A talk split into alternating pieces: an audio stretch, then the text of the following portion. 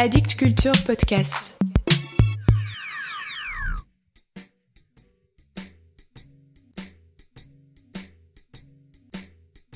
Salut à vous. De quoi demain sera-t-il fait? De mort à la poésie?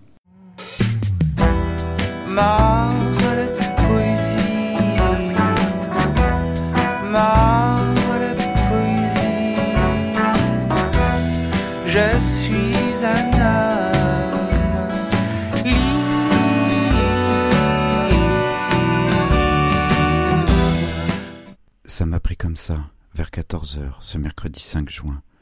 Je me demandais quel serait le ou la poète que je choisirais pour le prochain épisode, et subitement j'ai pensé au fait que le soir même, je verrais Blandine Rinkel à la soirée des éditions Fayard pour présenter leur rentrée littéraire.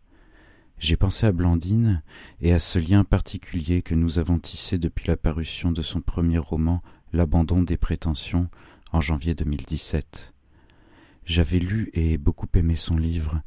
Nous nous étions rencontrés, puis j'avais accompagné huit mois plus tard la parution du livre de son collectif Catastrophe, qui était alors tout juste naissant et qui maintenant, après un album et une longue tournée, a bien fait parler de lui.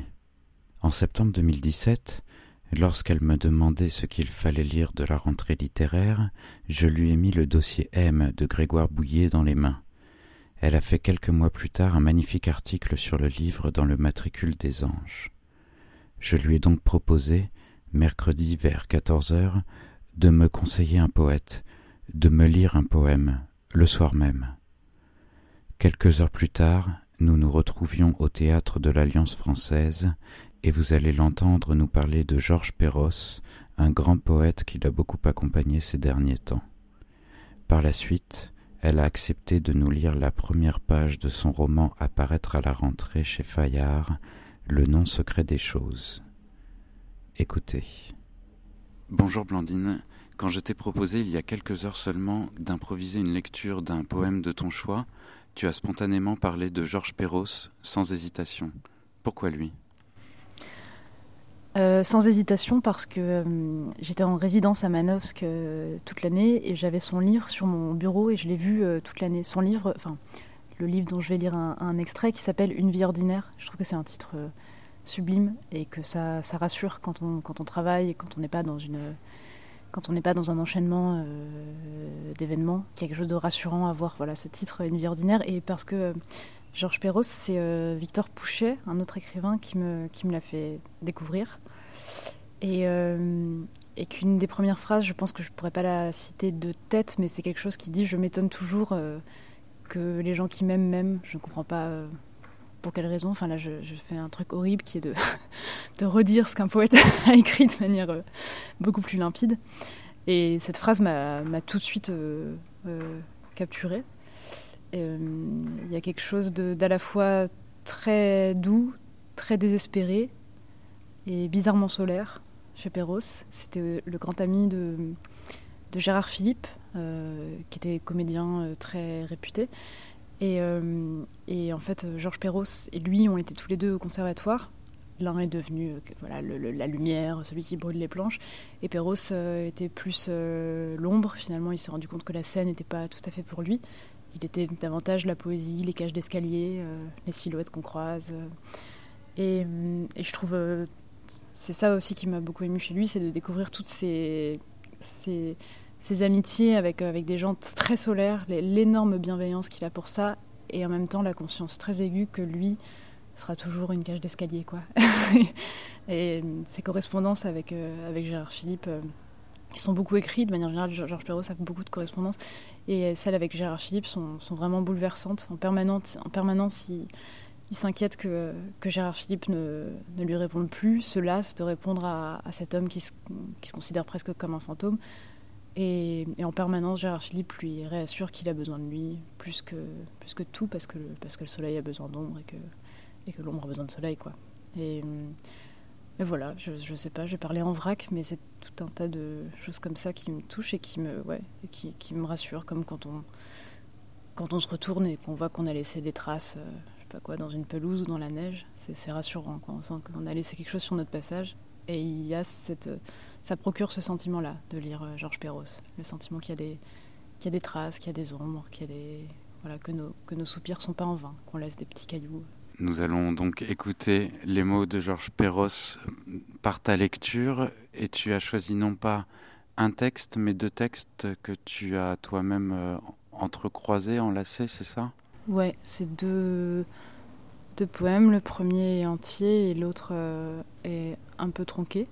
Et euh, je trouve que les deux, les deux vont ensemble. C'est sans doute ceux en fait que j'aime le plus et je voulais pas en choi- cho- choisir entre les deux. Donc j'ai eu ces petits arrangements. euh, voilà. Alors on écoute. Vivre est assez bouleversant, quoi que médisent nos sceptiques. De quoi demain sera-t-il fait? Plus on sait, plus on le sait. Car enfin le jeu perd sa mise et les dés meurent dans nos mains. Porte de plus en plus étroite, qu'il émèque notre destin pour y trouver de quoi le fuir. Je suis plutôt le figurant d'une pièce qui se jouerait en plein air. Je traverserai la scène sur tréteau planté, dirai mots incompréhensibles et m'évanouirai sitôt qu'on aura subi ma présence par un coude à coude appuyé. Si je déteste le soleil, c'est bien par ce goût-là que j'ai de tout ce qui se passe derrière, ce que tout un chacun perçoit et que je ne perçois moi-même quand je suis trop accompagnée. Dirais-je assez que c'est tout seul que je me trouve en mon assiette? Dirais-je assez que sans les autres, je me trouverais sans armure et d'un faible à faire pitié? Mon goût du bistrot vient de là. Je suis, comme on dit, dans l'ambiance, en toute clandestinité. Ce dont on discute à côté de moi, trop souvent m'indiffère. Mais on me tape sur l'épaule, on me lance un bonjour mon vieux, ça va chez vous les petits enfants, et je n'en demande pas plus, connaissant trop bien nos limites, que seul peut faire éclater cette solitude commune qui fait son apparition. Merci Blandine et tu as accepté euh, de me faire un cadeau, de nous faire un cadeau. Ton nouveau roman, Le nom secret des choses, paraît à la rentrée littéraire fin août et tu acceptes de nous lire la première page? Oui, c'est la, c'est la première fois que je vais lire à haute voix euh, cette page, alors euh, pardonnez-moi d'avance si, si je suis vulnérable.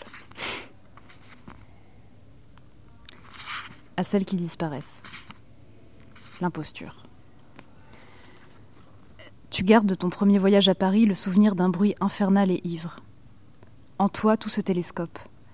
Les rugissements de camions poubelles et les bavardages de gare, bruit de pelles et souffleries diverses, les claquements des talons sur le pavé et le cliquetis des clés, les klaxons des voitures bloquées en enfilade et la vaisselle au sorbon, cognant dans les éviers, les sirènes de pompiers sur lesquelles vous aimiez tant imp- improviser des harmonies, monologues ou percussions, les coups de feu nocturnes, pétards ou balles dont on ne connaîtrait jamais l'origine, les rideaux de fer qu'on relève et qu'on abaisse le matin, le soir, la nuit, les sonnettes de vélo dans les rues, les disputes et la musique émanant d'appartements bleus et blêmes, roses électriques, et les hurlements de joie, les chants, les orgasmes et les pleurs.